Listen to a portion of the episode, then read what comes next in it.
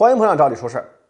二战当中呢，日本侵略者在亚洲犯下了罄竹难书的罪行，在我们的感情深处，对于那段历史一直难以释怀。但是让我们感觉很诧异的是，同样是经历过日军侵略、经受过日军残暴统治的东南亚国家，他们对待日本的态度却宽容的让人难以想象。甚至很多国家还有着众多美化侵略的精日分子。这其中的缘由，这期节目想跟大家聊一聊。熟悉近代亚洲历史的朋友应该都知道，日本作为亚洲唯一的帝国主义国家，它的侵略轨迹是什么样的呢？是从北向南，从朝鲜半岛、台湾、辽东半岛，再到中国的东北。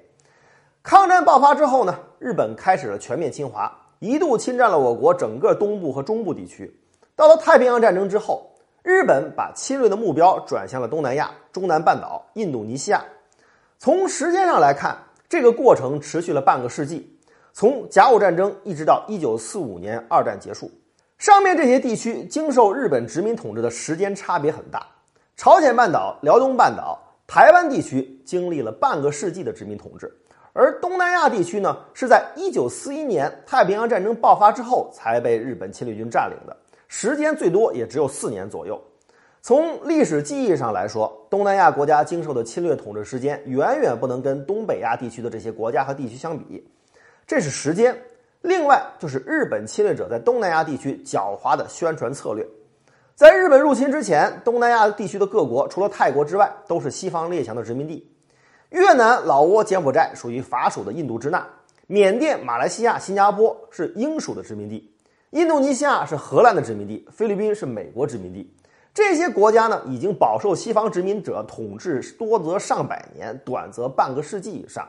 在这些国家老百姓当中，都有着很强的独立意识，民间的独立斗争也此起彼伏。这个时候，狡猾的日本侵略者，他们为了争取当地民众的支持，采取了一种拉拢东南亚独立领导人的策略。日本侵略者当时提出的口号是：从西方殖民者手中解放亚洲同胞兄弟。东南亚地区知名的一些民族英雄，甚至国父们。当年都得到了日本人的支持，比如缅甸的国父，也就是昂山素季的父亲昂山将军；印尼的国父苏加诺，当年他们都得到了日本人的支持。日本支持他们去反抗西方国家的殖民统治。在太平洋战争之后，日本还在东南亚国家扶植了很多傀儡政权，提出了所谓的大东亚共荣圈，表面上还摆出了一副亲善的面孔。当然，日本人这么做的阴谋是利用当地人来帮助自己赶走西方国家，从而让自己取代他们。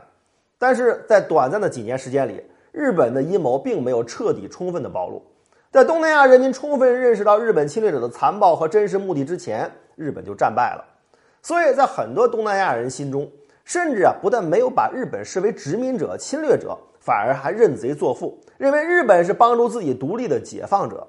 二战结束之后，由于美国的扶植，日本的经济得到了很快的恢复。咱们在节目中讲过，日本自从五十年代就开始。给予东南亚国家开发援助，通过修建民生设施，比如修水坝、修桥筑路，建立小型工业企业，解决当地就业，这些都给东南亚国家老百姓啊带来了实实在在的好处。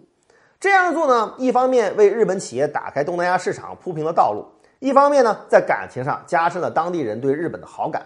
说到这儿，我们不得不说日本人的精明。一个国家的老百姓其实往往不太关注标志性的建筑物、恢宏的国会大厦、巨大的体育场，他们不会关心这些是哪个国家援助的，因为他们认为这都离自己的生活太远，那是国家的事情。但是却往往很关注跟自己的利益息息相关的事儿，比如家门口的乡村公路是谁给修的，村里的诊所是谁援助的，这些琐事也许看起来就是鸡毛蒜皮，但是往往却最能触动人心。日本人用最小的成本收获了最大的好感，这一点上真的值得日益国际化的我们认真思考学习。今天的视频你满意吗？点击“赵理说事”的头像，还有更多精彩内容啊！